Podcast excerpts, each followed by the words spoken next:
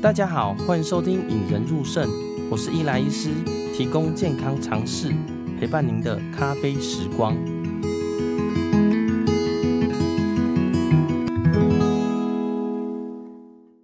今天呢也很特别啦，邀请到我的好朋友跟呃我的咨询顾问呐、啊，哦就是儿科知识家、儿科女医欧淑娟来到节目上。嗨，淑娟。Hello，李医师好，各位听众朋友大家好，我是欧淑娟。哦，对，欧淑娟，大家可能家中有小孩的人，大概都有听过她的 podcast 啊。我其实常常有一些疑问，会进到 podcast 里面找，甚至就听一听，发现哦。原来我家小孩是这样子啦，那为什么会想找 Emily 来节目上呢？主要这一次呢，是因为我前阵子小孩子，哎、去上学以后，哎、我记得那一天是一个呃幼稚园的开放日，就是让我们进去看。然后本来看他精神不错，就后来哎、欸、开始脸色不语啊，就把他带出来，然后就发现他就一直吐。那那时候我就很担心啊，哦，真的是我车子被吐的乱七八糟。然后带去小儿科看，发现是哎、欸，他跟我说是诺罗病毒啦。然后我就呃，但我小儿科以前也有实习过啦，但是真是太久远了。而且我发现诺罗病毒，像幼稚园老师跟我说，他们班上其实已经有三四个以上啊。听说后来除了我家小孩以外，还有很多，就是也是有陆陆续续有有一些人出现一些呕吐的症状，也被说是诺罗病毒啦。所以才想要请教 Emily 说，哎哎，那我们来聊一集，说什么是诺罗病毒啊？甚至说，哎，最近好像又有肠病毒。开始在肆虐嘛，大家新闻上多多少少有看到。那先问一下 Emily 说，哎、什么是诺罗病毒啊？哎、欸，顾名思义，它就是一种病毒嘛。为什么我要先讲它是一种病毒？因为很多家长会把病毒跟细菌搞混，然后会在门诊问我说，那是不是要用抗生素？但是呃，病毒。几乎大部分的病毒抗生素都没有效哈。我这边讲的抗生素是广效呃广义的抗生素啊，不是我们专门针对细菌的。呃，比如说像流感哈，流感病毒它有这个流感的特效药哈，比如说叫做克流感，那这种就是一个广义型的抗微生物制剂哦，它是杀病毒用，跟杀细菌的那个不太一样。可是诺罗病毒没有这样的特效药。而且它传染性很强，超强，就是一般普通感冒啊，或者流行性感冒 （COVID-19） 这一些呃生病的传染，都需要蛮高的病毒或细菌的量。但是诺罗病毒它很厉害的一点是，它只要大概一百只病毒就可以让人生病。我刚刚讲其他疾病就可能要上万只哈，几千只，可是诺罗只需要一百只就会传染，所以就会像刚刚你讲的，呃，你你的小朋友得，然后后来他们班上陆续有其他孩子也得。那我在门诊比较常见的是，不只是小朋友得，回家传染给爸妈，就一人中奖，全家得病哦。因为诺罗病毒非常呃，就是比如说你没有戴着口罩，然后面对面讲话，这样子就传染了。或者是说，呃，你把孩子没有吃完的饭菜和 QK 在家，你就你就觉得不要浪费，把它吃了啊，这样子也会传染。所以它就是一个在呃，一旦有一个病例出现，很快就会有其他病例出现，这种高传染性的一个肠胃型的病毒。咦，讲到传染，那我就想，我记得那天早上其实他吃饭还好啦，不过周二都吃不下，然后后来。嗯其实我是有吃他吃剩的东西啦，不过，嗯、呃，像一般肠病毒，刚好说，哎、欸，诺罗病毒不是说有戴口罩或者是吃小朋友剩下的东西，那它的传染途径，一般我们是会哪一种传染途径比较常见呢？就是刚刚你讲的，你吃他吃剩的这种传染途径啊，我们医学术语叫做粪口传染，就是你接触到病人的唾液。或者呕吐物，或者是粪便哈，比如说小朋友擦屁屁，然后手没洗干净，嗯，然后你再这样子染污的脏脏的手拿东西，徒手拿饼干，徒手拿面包吃哦，这样子吃下肚，那或者是小朋友喝过的水那个杯子，然后你就继续喝，好，你沾染到他的口水，好，所以呃，当然还有就是有些家长已经有概念了。他发现说：“哎，这样不行。”他就很注意哈，没有吃他吃剩的。但是也许小朋友打个喷嚏，好，然后这个物体表面就有它的唾沫嘛，它的口水啊、喷嚏，然后手去接触了之后，比如说啊，遥控器好了，它打喷嚏，然后遥控器上有它的口水，那我我徒手接触了这个遥控器，开电视什么的，诶，我没有洗手我就揉眼睛了，可能眼睛痒痒，这样一揉，也有可能这样子间接接触就传染了，因为它需要极少的病毒量，我刚刚讲大概一百只左右嘛，所以这么少的传染的。这个阈值 就是阈值超低，很容易就超过了，哎，所以这样子都是有可能的传染风险。哦，对，我就想到那一天他吐了，然后车上当然就是到处都是嘛，然后就是自己去清洁。其实就像你说的，应该他的呕吐物应该里面也会有他的病毒嘛，嗯、所以难怪后面我自己也是出现一些就是肠胃道不舒服啦，对。诶，可是那诺罗的症状大概主要是哪些？就是像我小朋友是吐嘛，我自己是肠胃道不舒服。嗯、那一般典型诺罗就是带去小儿科看，嗯、呃，他们哪些症状比较像是诺罗呢？几乎百分之百的病人，第一个跟我讲的就是吐，然后有一些吐两三次就来，有一些吐十几次，都有遇过。那呃，再来第二名的话是拉肚子。而且它是比较偏水泻，就是已经呈现粪水的状态哈，就尿布吸进去那种状态。那第三名的话是会发烧，那其他比较少见，但是偶尔临床上还是会看到，比如说肌肉酸痛啊，然后头痛，然后很少很少，但是偶尔也会遇到有人就是也有一些感冒症状，就是咳嗽、鼻水这种感冒症状。不过它虽然这么容易传染，然后又这么严重的吐吼，还好它来得快去得快，大概三天左右，基本上都会痊愈。除非啊、呃，真的是呕吐的太夸张，或者是拉得很厉害，然后又没有好好的补充水分，造成有点脱水。人一旦脱水，呃，任何病都一样吼，一旦脱水都绝对是拖很久才会好，这样子就是超过三天以上。不过他，呃，我刚刚漏补漏讲一点，然后补充一下，刚刚说一百只就会传染嘛，那很多人想说，哎、欸，好了，然后就可以吃什么鸡排啊、薯条啊 这种东西，哎、欸，这样吃一次很容易继续拉哦，因为你肠道还没有完全修复，然后家人也会以为好了，就又开始共食啊，然后小朋友吃剩的也是捡来吃哦，但其实病人痊愈之后三天都还是有传染力，所以。如果孩子有诺罗，我都会跟家长说，这个礼拜哦，一个星期就真的是七天哦，就好好的勤洗手，好好的公筷母匙哈，不要吃小朋友吃剩的。那他的呃呕吐物也好，口水也好哈，粪便尿尿这些体液会接触到的东西就要消毒。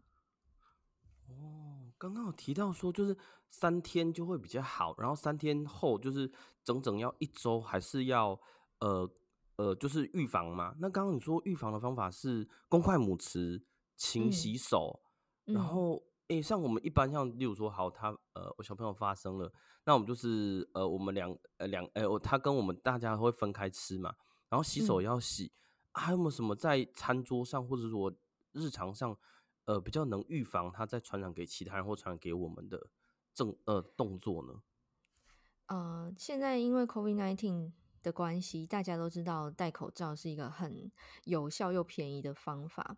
那我刚刚没有讲，是因为我们在家里很难戴着口罩，孩子也几乎是不太肯戴哦。少数真的是很乖的孩子，他都会戴着，但是在家里真的太难了。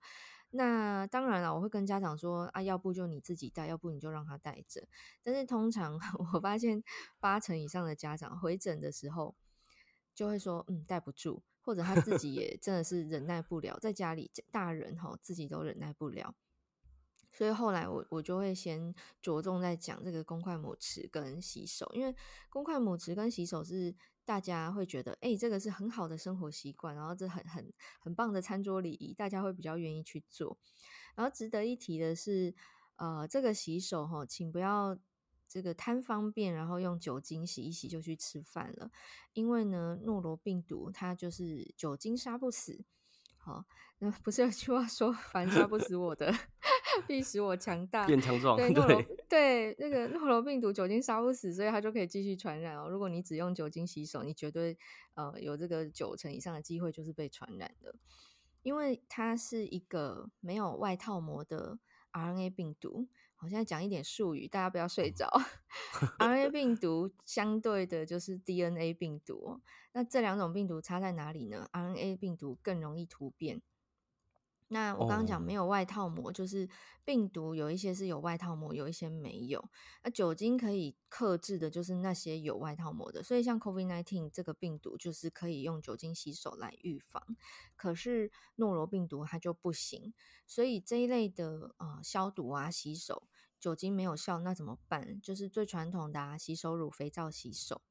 嗯，好，那消毒，我们刚刚不是说那个口水喷到啊，呕吐物弄得你满车都是吗？对对对，对，这部分对这部分就是需要用稀释的漂白水。当然，市售有一些产品，它就会主打说它就是专克一些酒精无效的一些传染病菌哦。但是那个通常就比较贵嘛。那稀释漂白水很便宜，因为漂白水一瓶好像二十块吧，那就可以稀释。之后消毒整个环境哈，可能学校啊、教室啊，整个家庭或你的车哈。那稀释的比例，我们一般会教五百 ppm。哦。啊，ppm 可能听众，我讲一下好了，因为这样子好像大家会觉得哦，到底要稀释多少？一般来说，呃，正常的环境清洁就是呕吐物要 double。那如果是普通版本的话，就是呃，用一百 cc 的。漂白水加到一公升的清水里面，这样子就是五百 ppm。哦，那如果你不要泡到一公升这么多，那你就等比例缩减嘛。好，所以比如说二十 cc 泡两百 cc 的水，这样子就是等于说你泡成一桶，总共一千一百 cc，这样子稀释的漂白水就可以擦拭全家的桌面啊、椅子啊、电灯开关。遥控器哈，反正所有小朋友口水可以沾到的，或者是他打喷嚏可以喷到的范围，你都可以这样去擦。然后，如果是像林医师你的，就是就 是整车都是哦，而且是呕吐的东西，这个病毒浓度更高，这个要一千 ppm，所以就是刚刚的浓度，对，刚刚的浓度两倍，所以你同样一百 cc，你就是只能泡五百 cc 的清水。那如果你需要到一公升的话，你就需要用两百 CC 的漂白水，好，用这个比例去擦。然后再提醒一个小地方哦，这也是曾经有家长问我，他非常的细心，他说：“啊，那我擦过之后，那个小朋友如果比如说他就手去碰啊，然后他这个手没洗又拿东西吃，或者他就吃手手，那个会不会知道 漂白水的成分？”对 对。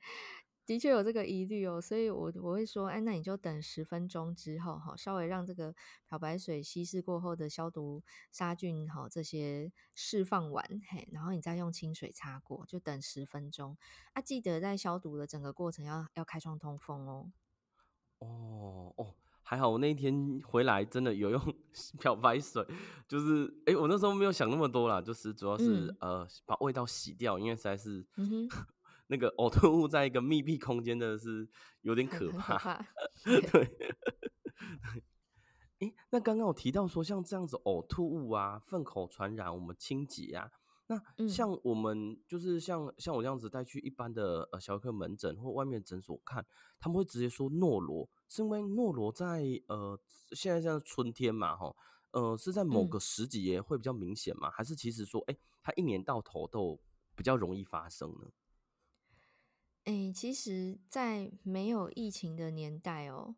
我们最常见的冬天的肠胃炎就是轮状病毒跟诺罗病毒。Oh. 然后从前从前，大概十多年前呢，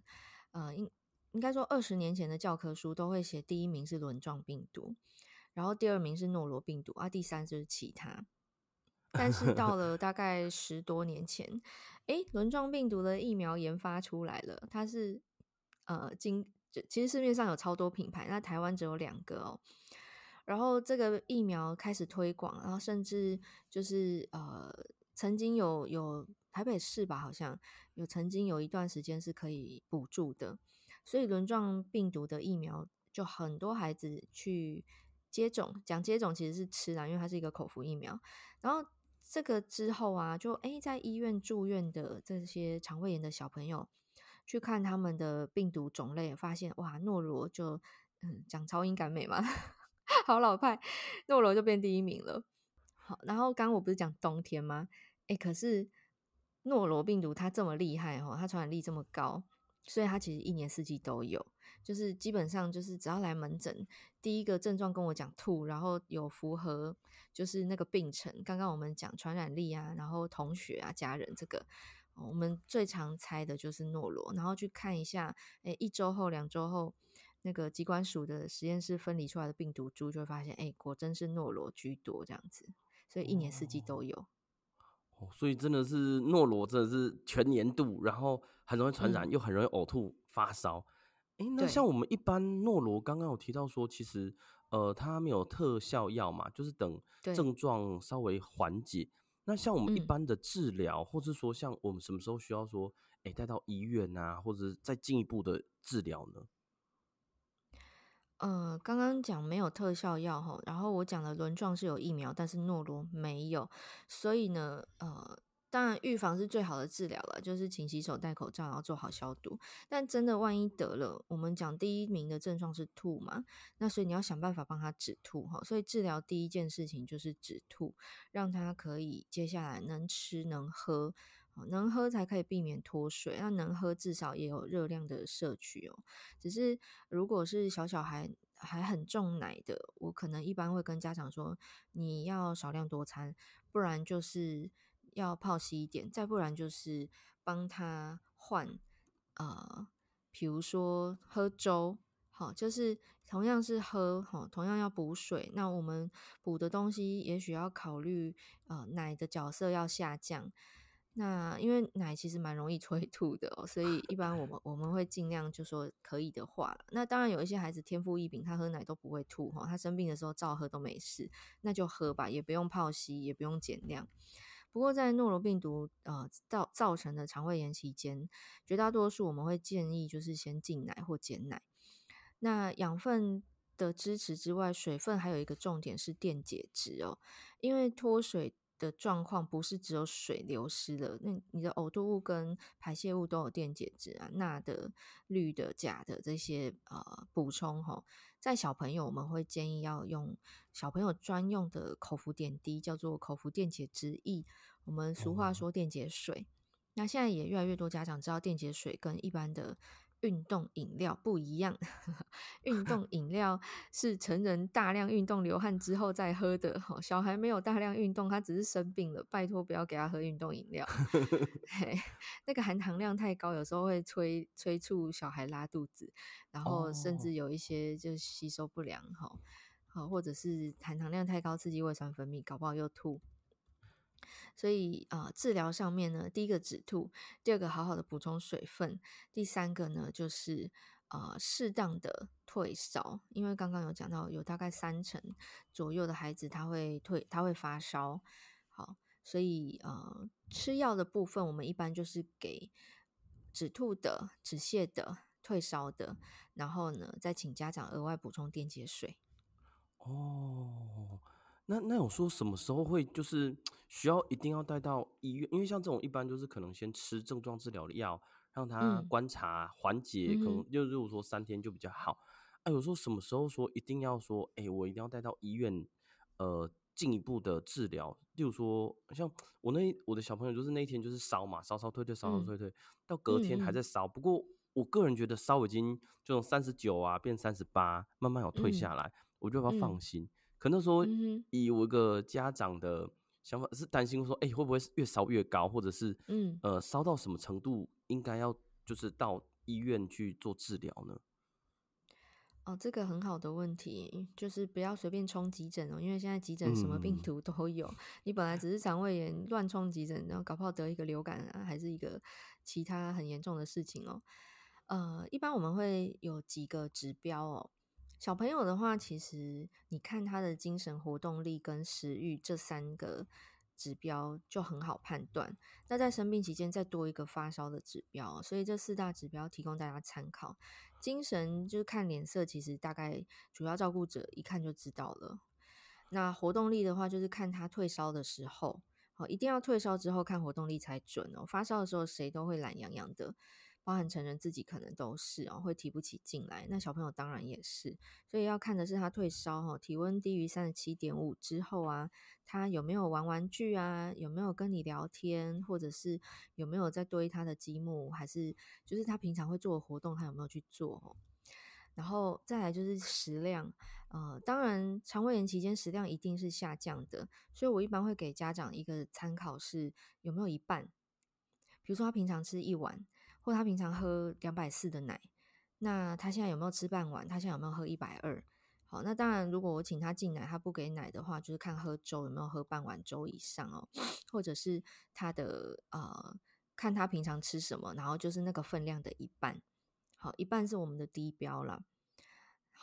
那再来就是看他的尿量也蛮准的，因为有些家长没有办法衡量，他可能一次给一点，一次给一点，然后给非常多次，多到他也忘记说啊啊，这样到底现在喝多少，或者是吃多少了，因为他真的很彻底的少量多餐，那我们就会请他看尿尿的量，因为尿量骗不了人哦，你水喝太少就绝对没有尿，好，那如果你水喝的很够，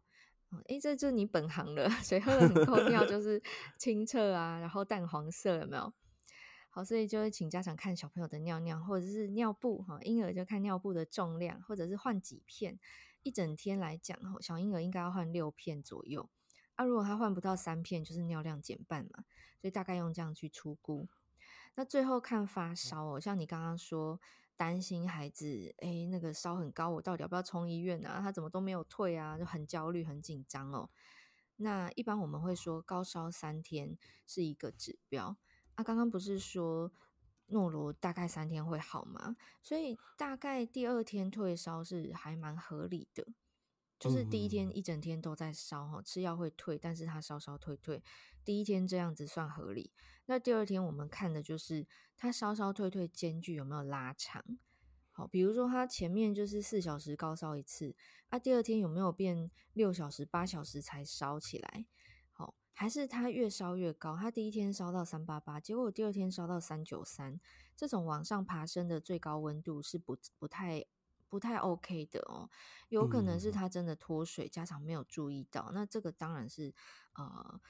看是要提早回儿科诊所哈，给诊所的医生看，去评估有没有必要去医院，还是说啊，你家就在医院急诊室旁边，你直接去急诊找儿科医师处理，也许需要打点滴也不一定哦。这个是呃发烧可能背后代表的，那当然很罕见，但偶尔我们会遇到，就是这个病毒跑到脑袋去了，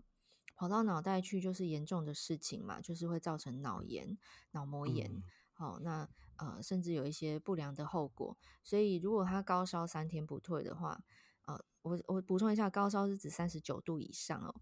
嗯，这样子的高烧三天不退，一定是有问题的，务必要提前回去给你的儿科医师，或者是去急诊就医。哦，诶诶，刚刚 Emily 有提到说诺罗病毒也是有造成脑膜炎的机会吗？那我们一般脑膜炎是就是像、嗯、呃，我成人课比较知道，就是。呃，颈部僵硬、意识不清、高烧不退吧？那小朋友，嗯、呃，例如说，一模一样，呃，也是一样，就是对，意识比较不清，然后高烧一直没办法退，这样子。对，那小朋友的意识不清，通常是呃，有一个有点难区别，就是嗜睡啊。哦。家长会会想说啊，他一直睡啊，生病一直睡，好得快，啊，就给他睡。哦，我曾经在 实习的时候遇过这样子的大孩子，他已经十一二岁了。哦，就国小五六年级的大孩子，嗯，那因为那时候我是实习嘛，所以是在病房里。就他送来的时候，就是真的颈部僵硬哦，因为他高烧被送来，然后家长没有意识到他是脑膜炎，但是我们急诊的医生有有有 catch 到哈，就赶快立刻送上病房。那我们要帮他做那个脊髓穿刺去验那个脑脊髓液，嗯，就完全因为做脑脊髓液的那个 number puncture 你知道吗？就是要全程虾米状。哦，对对对对，然后他没有办法，因为他整个颈部僵硬到不行哦，然后他又很大只，我们那时候出动五个医生，好四个人固定他，然后一个人做 puncture，才才完成那个检查哦。那个孩子就是呃生病的关系，然后怎么会那么倒霉？就是那个病毒跑到脑袋去这样子，呃细菌啊，那个 case 是细菌，还好就抗生素打得下来哈，所以后来他是康复出院的。哦，我觉得可能就是像我们用一个小家长的角度，就会担心说，哎。啊，生病是必然一定会的啊，只是不要造成就是太严重的后果，大家会比较担心。所以可能刚刚在帮 Emily 稍微提一下，就是像我我自己 catch 到的几个，就是呃高烧三天嘛，呃烧的间距跟高度有没有进步？假如会造成一些脑膜炎的症状，说呃颈部僵硬、嗜睡很多，这个时候可能要送急诊呐。我觉得这个 还好，这次小孩这样回顾起来好像都没有，所以还好。对。最后补充一下，其实大家不要被我讲的严重案例吓到，因为一般都是很极端值才会被报道啊，被提出。但是极端值就是很少嘛，就像世界上的有钱人很少啊，嗯、大部分的人都是普通阶级、中产阶级，所以这种很极端的案例都是呃偶尔哈，很偶尔才会遇到。那大家只需要学会辨识那个警讯哦，就像依兰你讲的，就是。啊、意识不清啊，高烧不退啊，颈部僵硬。啊，颈部僵硬不会判断没关系，但意识不清大家都看得出来才对。嗯，我今天很谢谢 Emily 来到节目上啊，帮大家讲一下，呃，就是我小孩碰到的诺罗病毒啊。我相信，呃，最近家里有小孩的，自己小孩不见得有，但是隔壁或者认识的小孩应该都有啦。那想请 Emily 帮大家总结一下。诶，假如说，诶，今天我的小孩出现哪些症状，或哪时候你要怀疑是诺罗，怎么治疗跟怎么预防呢？好，诺罗病毒它是造成肠胃炎，现在可以说是第一名的病毒哦。那最常见的，几乎百分之百会有的症状是呕吐。那如果是呃小小孩免疫力还没有那么健全的话，他非常容易有全身的症状，包含高烧不退，然后。拉肚子，那精神不济，然后活动力变差哦，也吃不太下，偶尔还会遇到有肌肉酸痛。如果他有表达能力的话，那这个腹泻比较特别，是比较容易呈现水泻的状态哦。那提醒大家的是，诺罗病毒因为非常容易因为呕吐跟腹泻造成的脱水，所以在年纪越小、体重越轻的小朋友身上，家长要越仔细注意，呃。积极的去帮他补充水分跟电解质，避免他脱水或电解质不平衡哦，会有一些呃脑部的症状，你会担心说他是不是像我们刚刚讲的脑炎，所以呢，水分的补充是最重要的。那当然，这个传染性很高，所以家长自己要小心哦，消毒要彻底，酒精没有效哦，记得用稀释的漂白水，然后公筷母匙，那可以的话呢，也是戴着口罩。当然啦，病人本身要在家休息，不要去上学或上班哦。嗯，哇哇，谢谢 Emily 来节目上跟大家同整这个最近大家可能会碰到的诺罗病毒啦。大家假如觉得这一集节目不错的话呢，欢迎到 Emily 的。呃，Podcast 儿科知识家，大家可以进来按赞、分享跟呃留言啦。那当然，大家觉得这一集不错呢，也欢迎到我引人入胜的 Podcast 留下五颗星跟你的评论啦。那假如大家觉得这一集不错呢，也欢迎到 Emily 就是欧淑娟 FB 粉丝团呢，大家可以去看一下跟留言回顾这个啦。那假如这这一集不错，也希望大家分享给自己的呃婆婆妈妈或者是家长群组啦。像我就觉得我这一集我想要分享给我自己的呃朋友们，我觉得大家多多少少碰，对对对对对，至少呃，哎、欸、碰到哎、欸、阿公阿嬷或者是自己的呃表哥表 表姐们，只要有碰到这个问题，可能可以可以处理啦。那今天谢谢 Emily 来到节目上哦，谢谢大家，拜拜。让我们培养胜利思维，拥有幸福人生。